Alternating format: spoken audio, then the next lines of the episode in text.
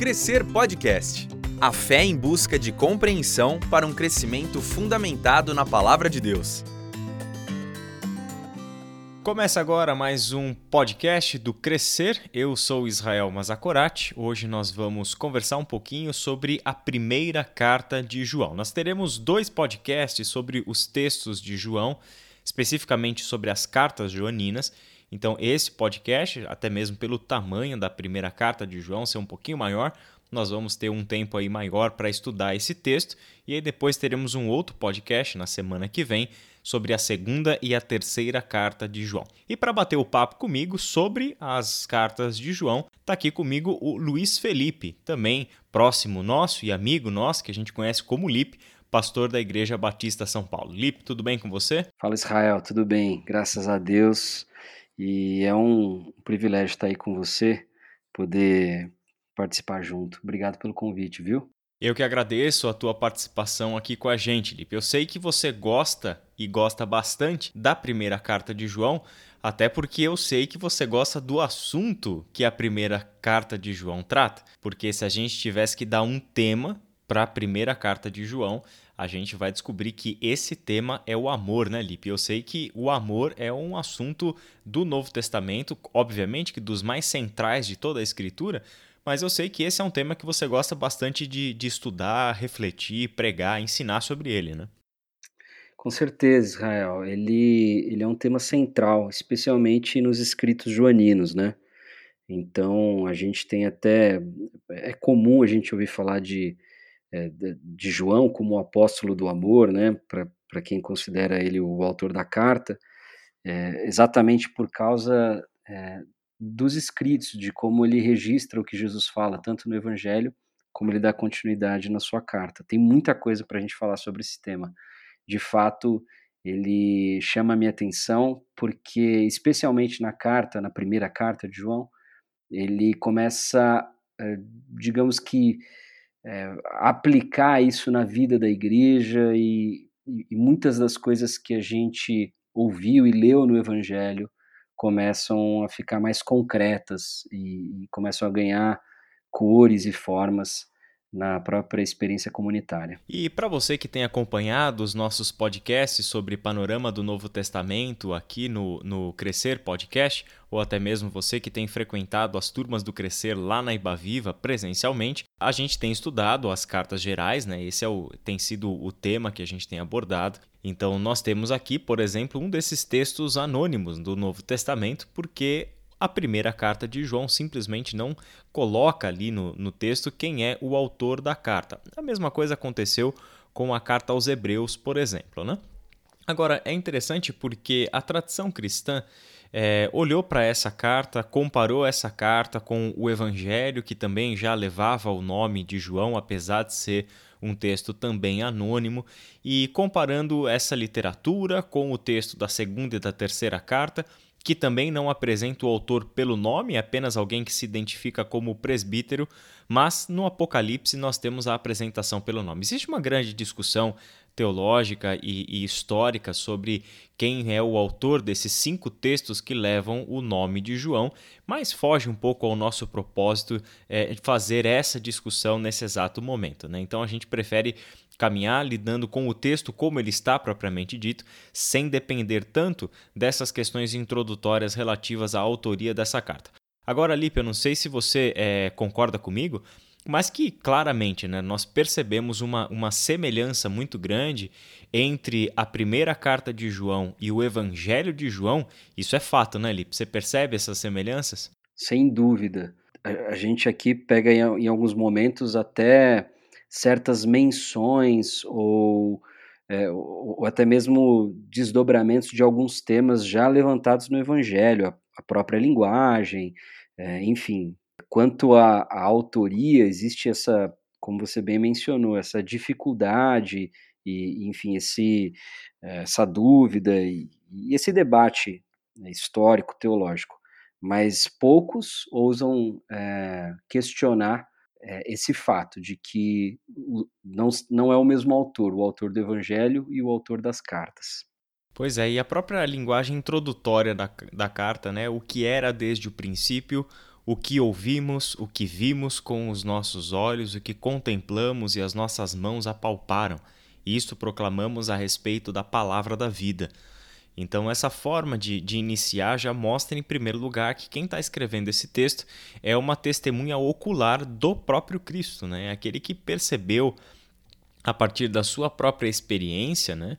Ele coloca até os sentidos dele de uma maneira enfática, né? O, o que os nossos olhos viram, né? O que vimos com os nossos olhos, é, o que apalpamos com as nossas mãos, né? Mostra aí essa, essa presença dessa, dessa pessoa, desse autor desse texto, ah, durante o próprio ministério de Jesus, né? Então isso mostra para nós um texto altamente confiável porque o seu conteúdo não é um conteúdo de terceiro, né? Mas é um conteúdo de primeira mão, alguém que é, realmente tem autoridade para falar das coisas que está falando. Agora, Lipe, vamos pensar um pouquinho sobre. É, também é muito incerto isso, a questão tanto dos destinatários dessa carta, né? Já que não temos é, uma, uma identificação de autoria, fica ainda complicado para nós identificarmos destinatários, né? Mas o que, que a gente pode saber sobre o propósito? Por que, que essa carta foi escrita, Lipe? É, essa é uma carta pastoral, então ela está lidando com, com a vida da igreja, né? Ao longo dos capítulos e das páginas da primeira carta de João, a gente percebe algumas preocupações. Entre elas, a gente percebe uma preocupação com provavelmente já uma heresia primitiva que, que vinha desvirtuando ah, alguns dos ensinamentos e a gente acaba percebendo é, circunstâncias dessa natureza. Pois é, Lipe, essa é uma carta que realmente, né, como você disse, é uma carta onde você percebe nela o tempo todo uma preocupação pastoral. Então, João está mostrando como deve ser a vida dos discípulos de Jesus, né? E essa heresia que você mencionou, que já, já vinha surgindo de uma forma até mais expressiva nesse período, né? Final do primeiro século, esse é o período da onde se data os textos de João, né? A última década do primeiro século da era cristã, é, a gente vai perceber a, a presença dessa heresia que posteriormente vai receber o nome, né? Vai ser conhecida como o gnosticismo próprio nome já traz isso, né? O, o gnosticismo vem do grego gnose, né? Que significa conhecimento.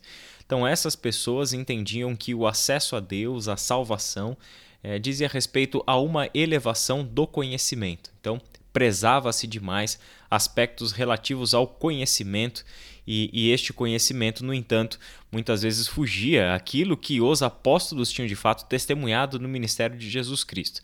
Então, a, o senso de superioridade desses cristãos acabava atingindo a vida comunitária, né? E isso se torna sempre problemático, né? Mas agora, Lipe, eu acho também curioso que em uma carta onde João está preocupado em, em, aplicar aí é, um ensino que ajude as pessoas a discernir entre o certo e o errado, doutrinariamente falando, não é interessante que ele enfatize tanto a necessidade do amor mútuo? Então, isso para qualquer pessoa, qualquer pastor que, e líder que estiver à frente de uma comunidade, é, fatalmente vai se, se deparar com uma situação como essa. Você vai perceber que muitas vezes certas articulações teológicas e, e, e até mesmo abstrações, reflexões, elas, é, elas não têm uma funcionalidade na vida comunitária. Porque o que a gente percebe é, desde, enfim, da, de Mateus, passando por Marcos, Lucas, especialmente João e, e, as cartas joaninas, por todo o Novo Testamento, a gente percebe um evangelho que tem como propósito é transformar o ser humano, transformar o ser humano na sua totalidade, é, obviamente tendo como foco o coração, o centro da existência, da, é, das emoções, do, do, pensamento, da razão, das decisões, mas a ideia é a transformação do ser humano na, na maneira como ele vive, na maneira como ele caminha. É, por isso, a, a, a, grande prova disso, a grande, é, a grande comprovação, o grande teste é a comunhão, é o amor. Se apesar enfim, de, de, toda uma reflexão, de toda uma bagagem, é, de, de, toda uma ortodoxia, não houver um desdobramento prático, concreto, onde as pessoas vivem como Jesus ensinou a viver, é, a gente tem um problema aí. E existe, é, infelizmente, eu acho que por causa até mesmo de uma sociedade muito influenciada ainda por um certo iluminismo, é, a, gente, enfim, é próprio do ser humano, a gente quer sempre é, se distanciar do outro e, e, e, mostrar algum tipo de superioridade. E, e, por isso, muitas vezes, a gente dificulta o evangelho, torna o evangelho um negócio muito difícil de, de ser acessado, de ser entendido, enquanto que, é, pelo menos me parece, quanto mais eu estudo, quanto mais eu me dedico, quanto mais eu prego, quanto mais eu, eu, eu aconselho e atendo pessoas, mais simples o evangelho me parece, ainda que é, não seja fácil de se viver, ele, ele traz consigo uma certa dificuldade. Então você tem o tema do amor, não é por acaso, é porque o amor ele, ele é a prova final.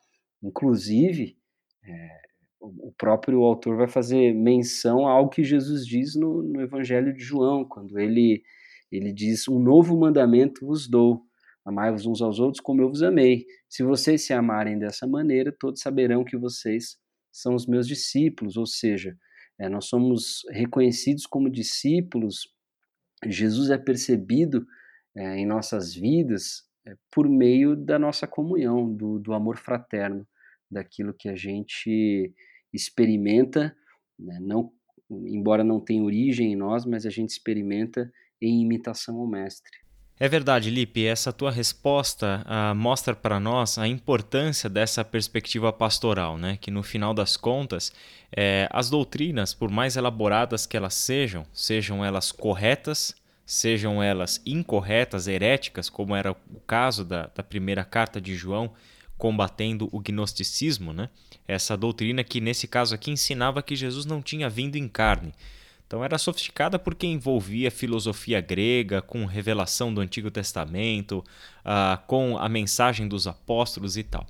Então toda essa sofisticação e toda essa elaboração em construir uma doutrina que dizia que Jesus tinha apenas a aparência de um corpo humano, mas não veio a este mundo em carne propriamente dito, a tese toda por trás disso era que Jesus não poderia, que era Deus, né, não poderia habitar um corpo, porque o corpo é essencialmente mal e o Deus que é santo, perfeito, né, moralmente o, o bem supremo, não pode habitar o corpo que é mal. Logo, então, a lógica dessa doutrina ensinava que Jesus tinha apenas a aparência de um ser humano.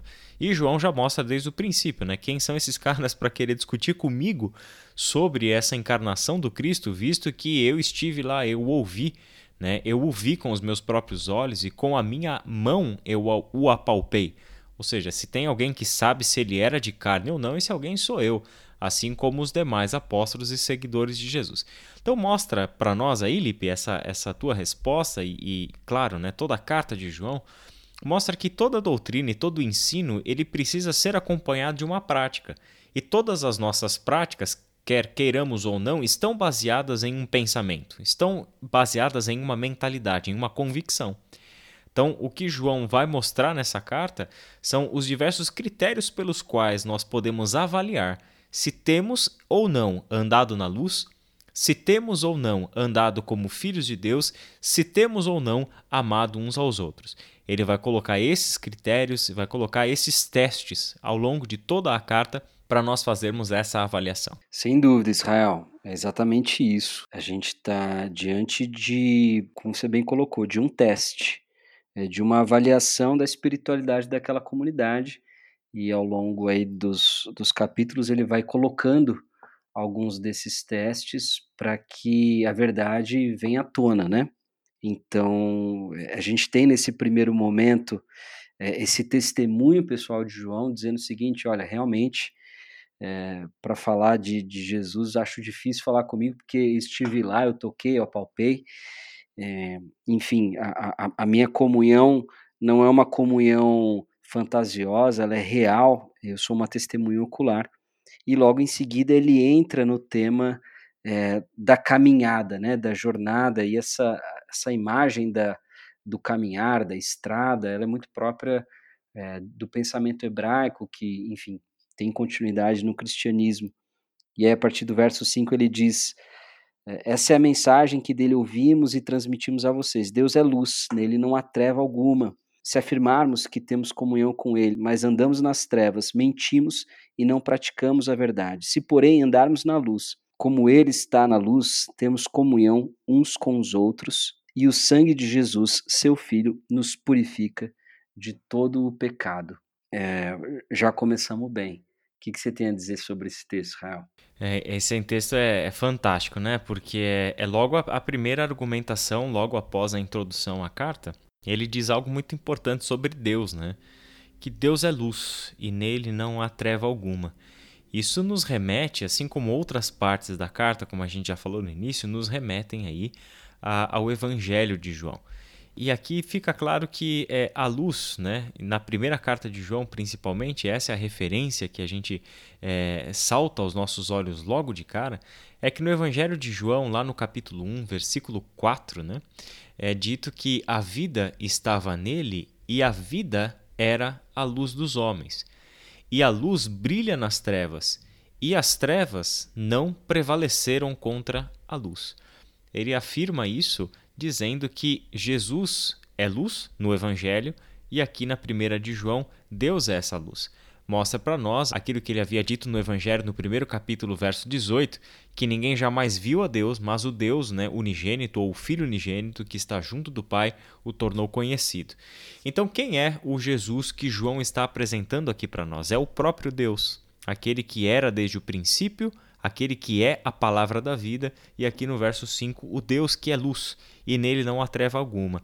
O interessante é que João vai dizer no Evangelho que ele viu essa luz. Né, que essa luz brilhou no, no meio das trevas e as trevas não são capazes de derrotar essa luz. No Evangelho de João, esse contraste entre luz e trevas acontece o tempo todo. Então, por exemplo, em João 11, quando Jesus vai ressuscitar Lázaro, né? Ele diz para os discípulos: Olha, o dia não tem 12 horas. Se você andar na luz, você não vai tropeçar. Então, andar na luz no Evangelho de João é andar com o próprio Cristo. E se nós andamos na luz, uma coisa é óbvia: a gente sabe o que tem pela frente, a gente sabe onde pisa. Então, andar na luz necessariamente significa estar com Cristo, andar com Jesus e não ter pacto nenhum com aquilo que, que é proveniente das trevas. Né? E aí é justamente o que ele vai dizer, né? Se afirmamos, né? ou se afirmarmos que temos comunhão com Deus, só que nós estamos andando nas trevas, então nós estamos mentindo e não estamos praticando a verdade. Esse é outro é, jogo de palavras que João, os antagonismos que ele usa, né? Luz e trevas, nesse caso, mentira e verdade. Se, porém, andarmos na luz, como ele está na luz, temos comunhão uns com os outros, e o sangue de Jesus, seu Filho, nos purifica de todo pecado. Então ele vai mostrar exatamente, é, já começar a carta, como você disse bem, né? Já começamos bem aqui, né? Como é que João apresenta o primeiro teste para nós? Você tem andado nas trevas ou você tem andado na luz? Você tem andado ah, na, no ambiente onde o seu pecado está encoberto, não pode ser visto, ou você tem andado no ambiente da luz, onde o pecado pode ser visto, confessado e, portanto, purificado porque confiamos que o sangue de Jesus Cristo nos purifica de todo pecado. Né? Realmente, esse é um, é um início fantástico de carta, né, Lipe? Sem dúvida. E enquanto estava falando, lembrei também de João 3, a partir do 19, diz o seguinte: Este é o julgamento. A luz veio ao mundo, mas os homens amaram as trevas e não a luz, porque suas obras eram más.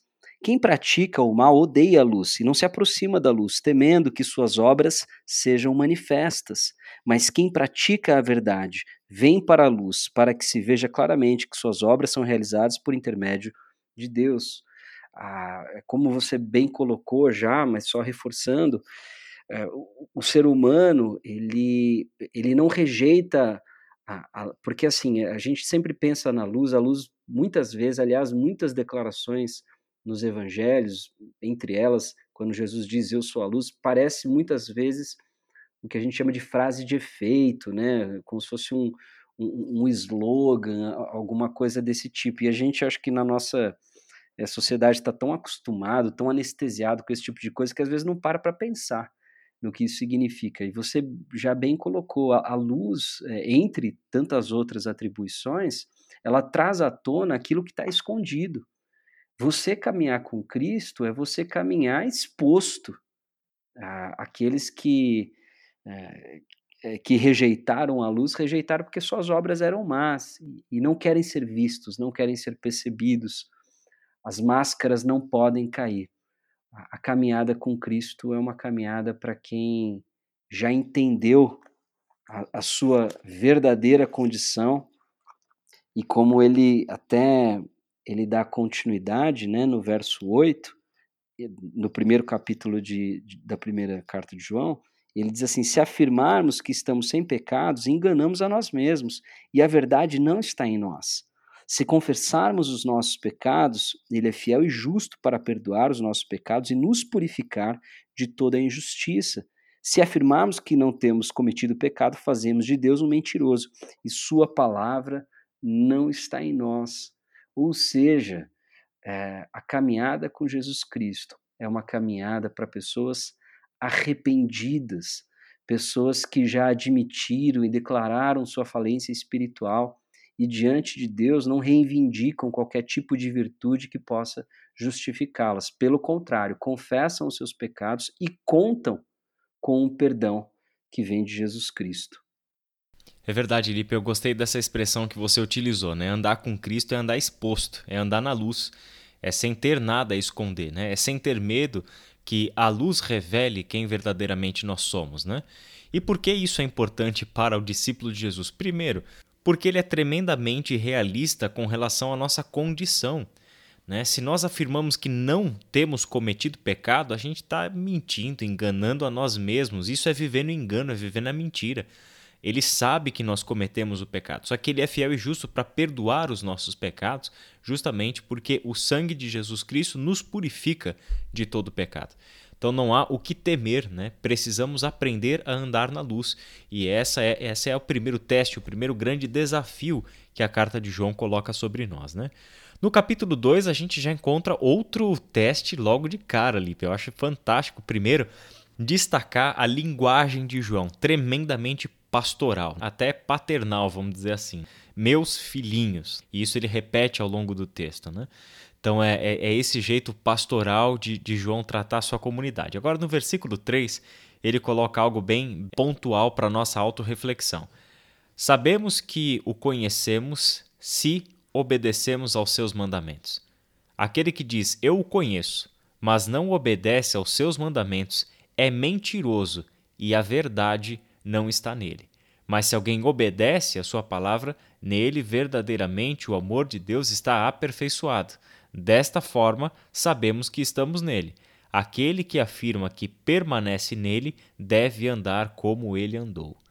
Aqui, Lipe, João coloca para nós de uma forma muito clara a relação que existe entre conhecimento de Deus e obediência a Deus porque não sei se você concorda comigo, Lipe, mas em perspectiva bíblica, fé é essencialmente obediência, né? Sem dúvida, até porque a, a, a palavra fé no grego, pistes, ela, ela não existe um, um correlato é, imediato no hebraico. Então, quando é feita a Septuaginta, que, que é a tradução para o grego do, do Antigo Testamento, é, da Torá, dos profetas, dos livros de sabedoria, é, existe essa, essa variedade de tradução com o termo pistes, né? Então você vê obediência, você vê confiança, você vê fidelidade. É, é impossível a gente é, falar da espiritualidade judaico-cristã sem falar da obediência. Infelizmente, por conta uh, de alguns equívocos e, e, e, por conta da natureza humana mesmo. O, o, nosso ambiente, a nossa tradição protestante deu ênfase demasiada a uma justificação é, que ocorre, obviamente, e, e, e de fato é, é, sem a nossa interferência. Então, nós, nós somos justificados absolutamente por conta daquilo que Cristo fez. Mas é, perde muito a ênfase na obediência, no caráter regenerado E, e aqui eu, eu chamo atenção para o verso 6, aquele que afirma que permanece nele deve andar como ele andou. Novamente, essa expressão própria é, do, do, pensamento judaico, do pensamento hebraico, a ideia de andar. A ideia de andar, a ideia de é como você vive, é, é, é como é a tua postura. É, enfim, a, a vida é encarada dessa forma numa jornada. Se você diz permanecer nele, você não pode andar é, de um jeito que, que é completamente oposto a ele. E claro, a gente, como ele bem colocou, olha, eu escrevo para que vocês não pequem, mas se pecar, a gente tem um, um justo intercessor.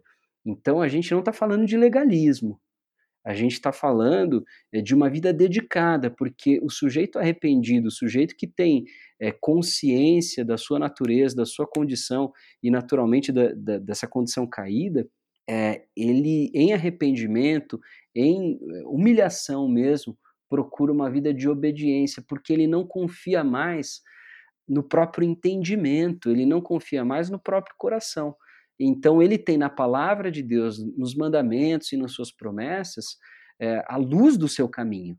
Então, o seu caminho ele é balizado, é, ele é os parâmetros que vão que vão dando, é, enfim, forma a esse caminho é, a palavra de Deus, é o que Jesus Cristo falou. Então, aquele que está nele deve andar como ele andou. Isso é é, é, volta no que a gente estava falando, nessa espiritualidade que é uma espiritualidade concreta, apesar de, de falarmos de coisas tão é, próprias do mistério e coisas tão é, para além da, da nossa capacidade de entendimento.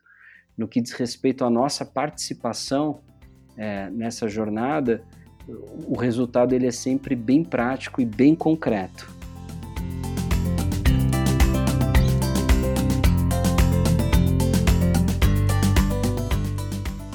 Este é o Crescer Podcast. Sua edificação é o tema da nossa conversa. Falando em, em resultado prático e resultado concreto, né? A gente percebe que é, o amor tem as suas obras. Então, assim como a fé tem as suas obras, é, é uma ênfase da carta de Tiago, né? É uma recusa de uma fé meramente de boca e meramente conceitual, quer dizer, se você tem fé, então me mostra as suas obras, que a gente tem como avaliar a qualidade da sua fé. Em 1 João, a gente vê o mesmo princípio aplicado, porém, ao amor. Né? Então, e esse amor, na sua forma mais concreta, que é a doação em direção ao próximo. Né? É exatamente o que ele coloca para nós no capítulo 3, a partir do versículo 16. Eu vou fazer a leitura aqui, não na NVI, eu vou fazer na nova versão transformadora, NVT. Diz assim o texto: Sabemos o que é o amor, porque Jesus deu sua vida por nós então, aqui ele, ele deixa uma, uma coisa muito clara para nós. Sabemos por, o que é o amor não porque alguém conceituou o amor para nós. Sabemos o que é amor porque nós temos um exemplo vivo de amor, que é Jesus dar a sua vida por nós. É isso que explica amor. É isso o que define amor, um sacrifício de vida em nosso favor. Né? Portanto, ou seja, já que isso é o nosso conceito de amor, que é Jesus ter dado a vida por nós, também devemos dar a vida por nossos irmãos. Se alguém tem recursos suficientes para viver bem e vê um irmão em necessidade, mas não mostra compaixão, como pode nele estar o amor de Deus? Filhinhos, não nos limitemos a dizer que amamos uns aos outros.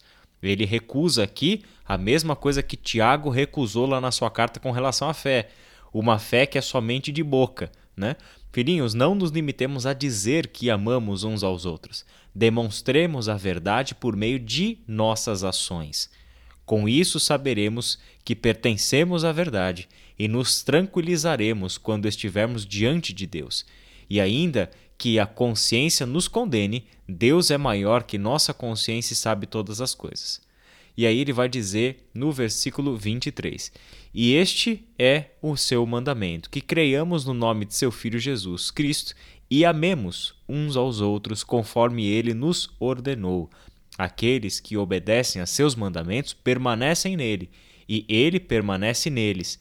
E sabemos que ele permanece em nós, porque o Espírito que ele nos deu permanece em nós. Então, começando de trás para frente, no verso 24, ele retoma o que ele havia dito no capítulo 2, verso 3.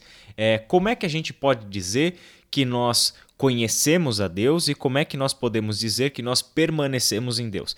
A ideia de permanecer, Lipe, nos lembra também lá da, do Evangelho de João, não é verdade? Quando Jesus falou sobre ser a videira verdadeira. Lembra Sem disso? Dúvida. Lipe? João 15, certo? João 15. João 15, perfeito, né? Quando ele fala sobre, olha, se vocês querem dar fruto, vocês têm que permanecer em mim. Ele evoca exatamente essa imagem de permanecer, né?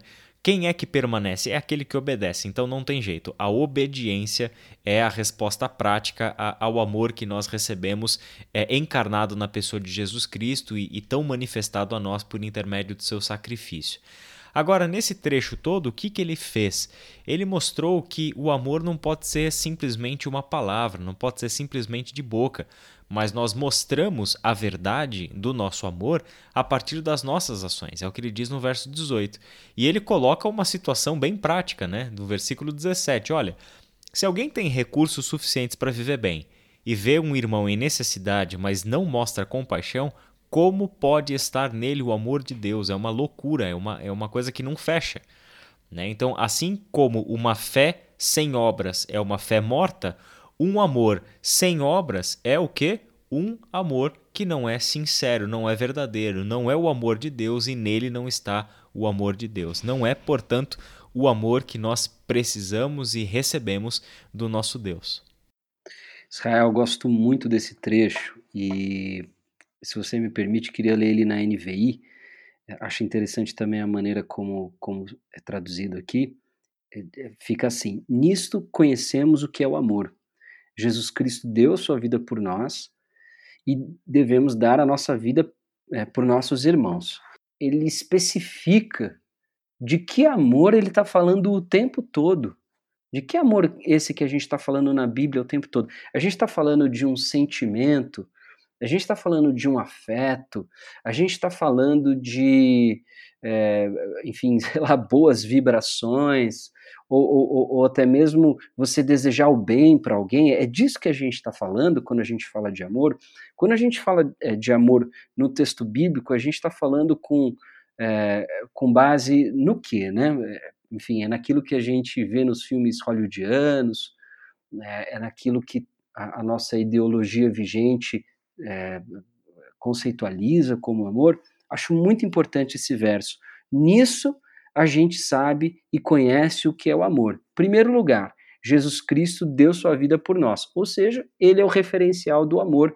E aqui a gente não está falando de algo subjetivo, a gente, como você bem colocou, está falando de uma atitude é, é, muito, enfim, é, visceral. Jesus Cristo deu a sua vida, morreu no nosso lugar, sofreu, foi humilhado e, enfim, é, pagou pelos nossos pecados na cruz.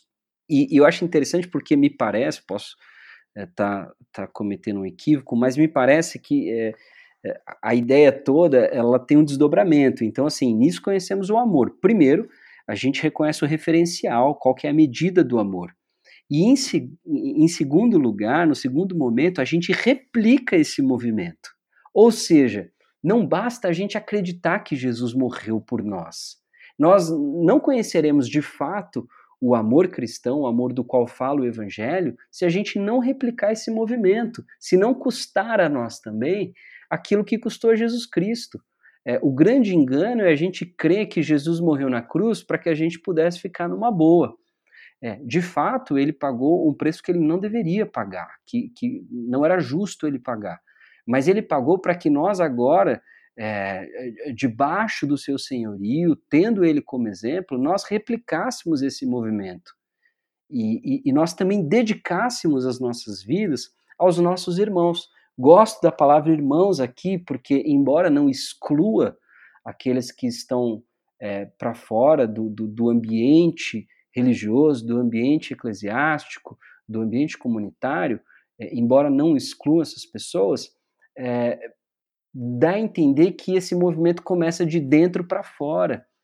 E, e, eu acho, olhando pelo menos para o cenário atual, a gente vê. É, é, tão difícil a gente é, hoje olhar e, e, ver comunidades que vivem de fato esse amor cristão, onde as pessoas realmente é, vivem em comunhão, porque Hoje, mais parece que as igrejas eh, tornaram-se eh, centros de, de entretenimento religioso. E acho interessante a maneira como ele coloca você replicar o movimento que Jesus Cristo fez, de dedicar sua vida a você, ao ponto de sacrificá-la. Fazer isso em favor do teu irmão é completar o conhecimento do amor, é, é ter o conhecimento de causa, não mais de ouvir falar, mas de agora testemunhar e saber o que de fato é esse amor. Pois é, Lipe, é o que ele tinha colocado lá no capítulo 2, verso 6 que você destacou, né? Aquele que afirma que permanece nele deve andar como ele andou. Jesus é para nós exemplo a ser seguido em todos os aspectos. E não somente nos aspectos que nós achamos interessante e conveniente, mas ele é fundamentalmente exemplo a ser seguido, já que o ponto central aqui é a transformação do nosso coração, do nosso caráter, da nossa mente. Significa que Jesus precisa ser paradigma para nós em todas as áreas da nossa vida. E talvez a área onde nós mais tenhamos uma relutância em permitir que Cristo seja governe de fato sobre a nossa vida é quando a gente chega nas obras do amor porque as obras do amor necessariamente exigem de nós abnegação, exigem de nós é, negarmos a nós mesmos para irmos ao encontro dos nossos irmãos em suas necessidades. O tempo que a gente está vivendo, Lipe, de, de quarentena, a gente grava isso no período em que o coronavírus se espalhou para todo lado, nós estamos vivendo no meio de uma pandemia com tantas pessoas necessitadas ao nosso redor e que se espera próximos meses muito difíceis economicamente falando, é um tempo muito oportuno para nós cristãos vivermos isso aqui. Né? Colocarmos isso daqui em prática, né? repartirmos uns com os outros aquilo que Deus tem colocado em nossas mãos. Por mais que não sejam muitos recursos, mas se compartilharmos uns com os outros o pouco que temos, ou a partir do pouco que temos, isso é para nós uma experiência de amor. Né? Então, isso é uma, é uma maneira de, de vivermos como Cristo viveu e ele tem dado a nós diversas oportunidades para isso. Né? O capítulo 4, Lipe, é, ele continua né, é, a falar do amor a partir do verso 7, ah, embora no meio tempo aqui ele já tinha introduzido o assunto né, do Espírito Santo de Deus que habita em nós e ele vai mostrar no comecinho do capítulo 4 a necessidade de mantermos um senso crítico aguçado com relação aos espíritos que estão nesse mundo. Espíritos aqui não no sentido é, é, talvez até meio místico como a gente costume pensar, mas espíritos aqui ele claramente diz respeito a ideias, né? É um ensino, a um movimento, algo que está sendo soprado naquele tempo e o que estava sendo soprado naquele tempo era que Jesus Cristo não havia é, vindo a este mundo em carne. Né? Então ele vai mostrar para nós, naquele contexto né, da primeira de João, da, daquele grupo de pessoas, daquela heresia que tinha surgido, que nós reconhecemos o Espírito que vem da parte de Deus quando nós reconhecemos o Espírito que confessa que Jesus Cristo veio em carne. Né? Dizer algo é, diferente disso é, é negar a, a, a confissão do próprio evangelho e do, e do próprio ensino apostólico. Interessante que essa primeira doutrina é, é, herética que surgiu acerca da pessoa de Cristo na história não é uma negação da divindade de Jesus, mas é uma negação da humanidade de Jesus. Né? Hoje em dia é muito normal você ouvir as pessoas dizerem que acreditam em Jesus, que ele esteve entre nós, que ele viveu, que ensinou um monte de coisa bonita. No entanto, essas pessoas têm uma tremenda de uma dificuldade de reconhecer que Jesus era Deus, né? de, de fazer essa confissão de fé. No entanto, no primeiro século, a, a, o problema era outro. Primeiro e segundo século, o problema foi outro. Né? Ninguém tinha problema em reconhecer a divindade de Jesus, mas havia um problema sério em reconhecer a humanidade de Jesus. E sem reconhecer a humanidade de Jesus, o que cai por terra? Primeiro, o seu sacrifício se ele é, é, a propiciação pelos nossos pecados, e não só nossos, mas de todo mundo, como ele diz lá no capítulo 2, ou no capítulo 1, se me falha a memória, é, nós temos aqui um Cristo que necessariamente precisou sangrar na cruz do Calvário. Né? Então a humanidade de Jesus é importante nesse ponto. E a segunda coisa é que ele é a manifestação de Deus como ser humano, como algum de nós. É alguém que nos ensina o amor de dentro da nossa própria humanidade. Então, mostra para nós a possibilidade de vivermos de acordo com a vontade de Deus, uma vez que ele foi um ser humano como todos nós, né? E aí, no versículo 7 em diante, e aí eu vou deixar você com essa palavra aí, Lipe, para você fazer o seu comentário desse trecho que talvez seja realmente o mais conhecido e talvez o, o mais cortante né, de toda a primeira carta de João, que é do verso 7 até o verso 12, mas principalmente a afirmação né, é, é central, né, cirúrgica que ele faz no versículo 8 do capítulo 4, né, Lipe? Vamos fazer a leitura então. A partir do verso 7, amados, amemos uns aos outros, pois o amor procede de Deus. Aquele que ama é nascido de Deus e conhece a Deus. Quem não ama não conhece a Deus, porque Deus é o amor. Foi assim que Deus manifestou o seu amor entre nós, enviou o seu Filho unigênito ao mundo para que pudéssemos viver por meio dele. Nisso consiste o amor, não em que nós tenhamos amado a Deus, mas em que ele nos amou e enviou o seu Filho como propiciação pelos nossos pecados. Amados, Visto que Deus assim nos amou, nós também devemos amar uns aos outros. Ninguém jamais viu a Deus. Se amarmos uns aos outros, Deus permanece em nós e o seu amor está aperfeiçoado em nós. Gosto muito desse, desse, desse trecho, Israel, e especialmente, como você bem colocou, com a ênfase no, no verso 8, é, quando ele diz: Quem não ama não conhece a Deus, porque Deus é o amor, a gente começa a, a falar de um conhecimento é, de Deus um pouco diferente daquele que muitas vezes a gente está acostumado. Muitas vezes a gente pensa no conhecimento a respeito de Deus, num conhecimento muito objetivo, né?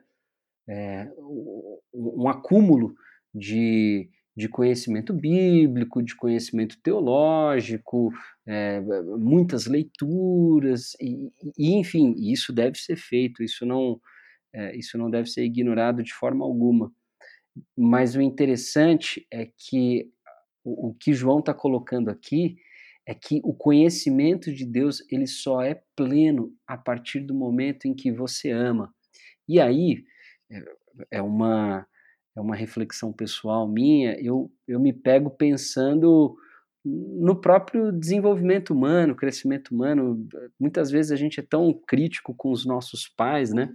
Eu fico pensando isso hoje e, e vejo que depois de um certo tempo, hoje, já responsável por uma casa, tendo um filho, eu, eu me pego fazendo, pensando, agindo como meu pai agia, e hoje eu olho da posição em que ele estava e eu falo: caramba, meu, não é que ele estava certo, é, não é que isso é necessário, isso é importante.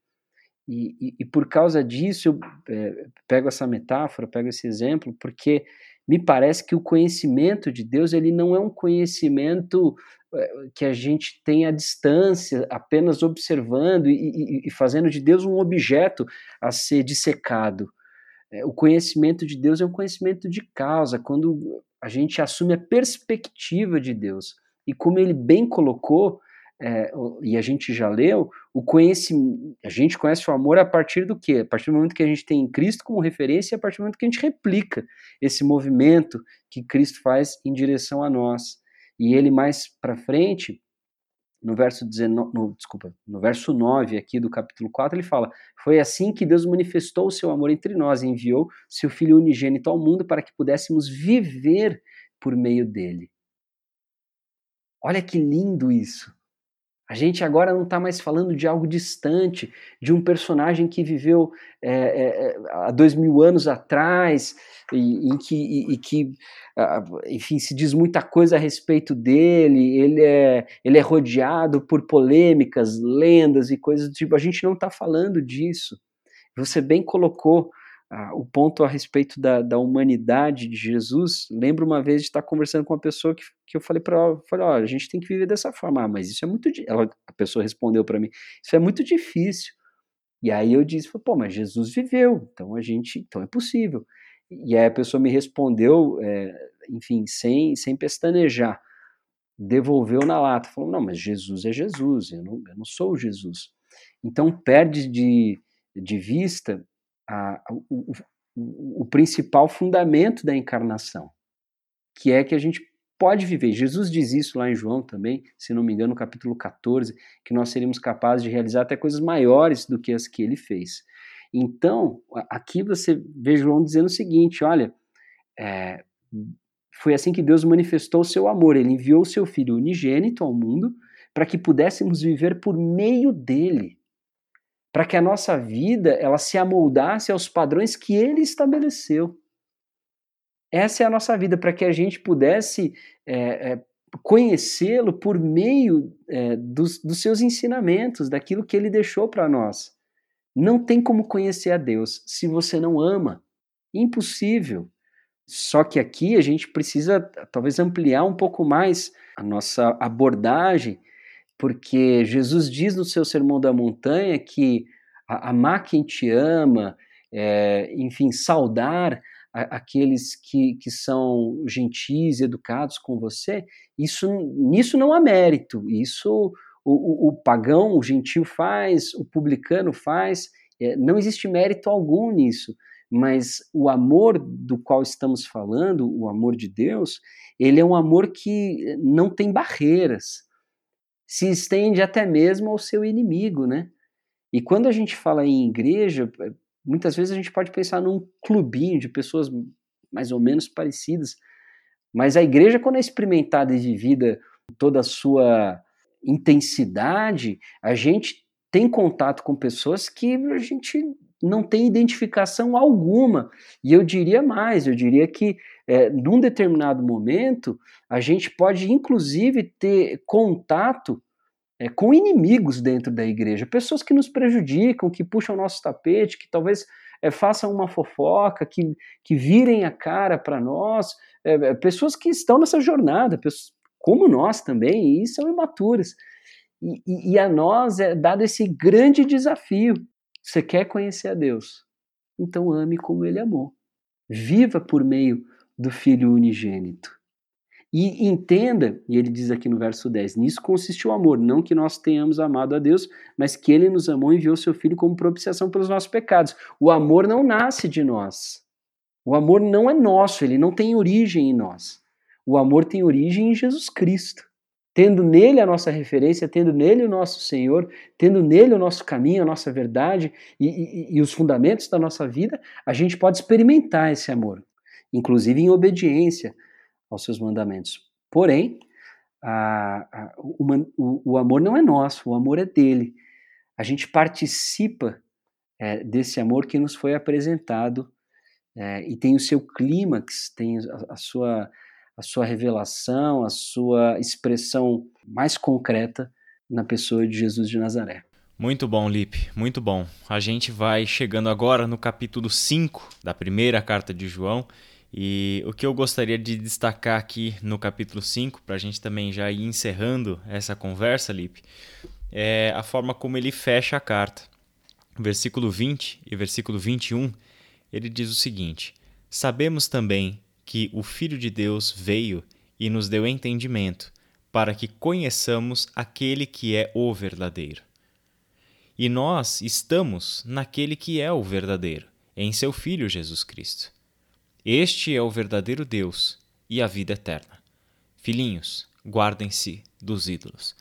Acho que a gente podia gravar um podcast só sobre essa palavra, só sobre isso, principalmente por ele fechar esse texto com um assunto que até então ele não tinha tocado, que era a idolatria. Né? Então ele fecha o seu texto exatamente com isso. Mas isso tem uma relação muito grande com o que ele disse no verso 20 Sabemos que também o Filho de Deus veio e nos deu entendimento para que conheçamos aquele que é o verdadeiro. Então, para nós, a, a, reflexão bíblica, né, a reflexão teológica, é o que dá para a gente o senso crítico para discernirmos entre o verdadeiro e o falso. E nós corremos sempre o risco de estarmos seguindo um Deus ou a um Jesus que nós criamos na nossa imaginação e que não é necessariamente o Jesus proclamado pelo Evangelho pela palavra de Deus. Então, isso para nós é tremendamente importante se nós temos que amadurecer e nos tornarmos a semelhança de Jesus Cristo. é fundamental que conheçamos aquele que é o verdadeiro. Qualquer coisa fora disso é idolatria. É um Cristo que nós criamos a nossa imagem e conforme a nossa semelhança, e, consequentemente, vamos nos tornando pessoas semelhantes aos ídolos que vamos construindo na nossa jornada. Então, João termina a carta de um jeito que, aos meus olhos, não poderia ter sido melhor. Fecha com chave de ouro mesmo, né? mostrando para nós este cuidado que é necessário que mantenhamos sempre vivo diante de nós. O alerta de que existe o Cristo do Evangelho, o Cristo pregado pelos apóstolos, e também existem diversos outros Cristos surgindo por aí que não é o verdadeiro que não é aquele que de fato veio e esteve entre nós, que os nossos olhos viram, que as nossas mãos apalparam, que os nossos ouvidos ouviram, e que por isso mesmo é que podemos ser como ele foi e andar como ele andou. Qualquer coisa fora disso é a idolatria. O, ele diz, né? Sabemos também que o Filho de Deus veio e nos é, deu entendimento para que conheçamos aquele que é o verdadeiro, e nós estamos naquele que é o verdadeiro, né, seu Filho Jesus Cristo. Este é o verdadeiro Deus e, e, e a vida eterna. E aqui ele reivindica a, a, sua autoridade apostólica, pelo menos parece falar em nome daqueles que, que testemunharam e viram, né? E é interessante porque é, hoje é difícil, acho que difícil não, eu diria impossível alguém é, reivindicar tamanha autoridade. Porém, as escrituras reivindicam essa autoridade. As escrituras podem fazer estas afirmações e fazem essas afirmações categóricas sobre Jesus. Onde a gente tem buscado o referencial de Cristo? É, que Cristo que a gente tem cultuado, que Cristo a gente tem adorado? Aquele Cristo que está expresso em canções gospel desconexas? Porque hoje, infelizmente, o pessoal faz mais teologia com música do que com as próprias escrituras. E isso é impressionante o, o descaso e o desinteresse pelas escrituras sagradas, pela palavra de Deus. Não existe outra fonte de conhecimento que não a, a, o próprio texto sagrado. Existe a comprovação na vida, existe a experiência pessoal com Deus, mas ela, ela não suplanta o, o, texto sagrado. E a gente não poderia perder esse privilégio que a gente tem de ter a revelação escrita, transmitida a nós e, e, e transmitida com tamanha fidelidade mesmo ao longo de dois mil anos. A gente não podia perder a oportunidade e deixar ela de canto e, e confiar o nosso ensino meramente a pessoas sem o devido esclarecimento e até com outras agendas, né?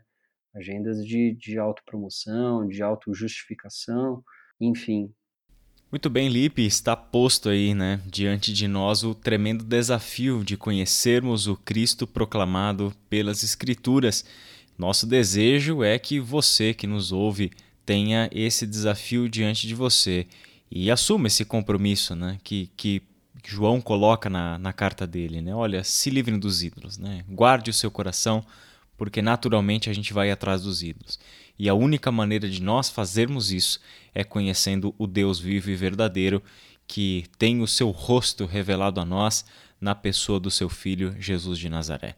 Nós vamos ficando por aqui, Lipe. Eu quero agradecer a sua presença, a sua participação aqui conosco. Obrigado por dedicar para nós aí o seu tempo e espero tê-lo aqui com a gente mais em mais oportunidades.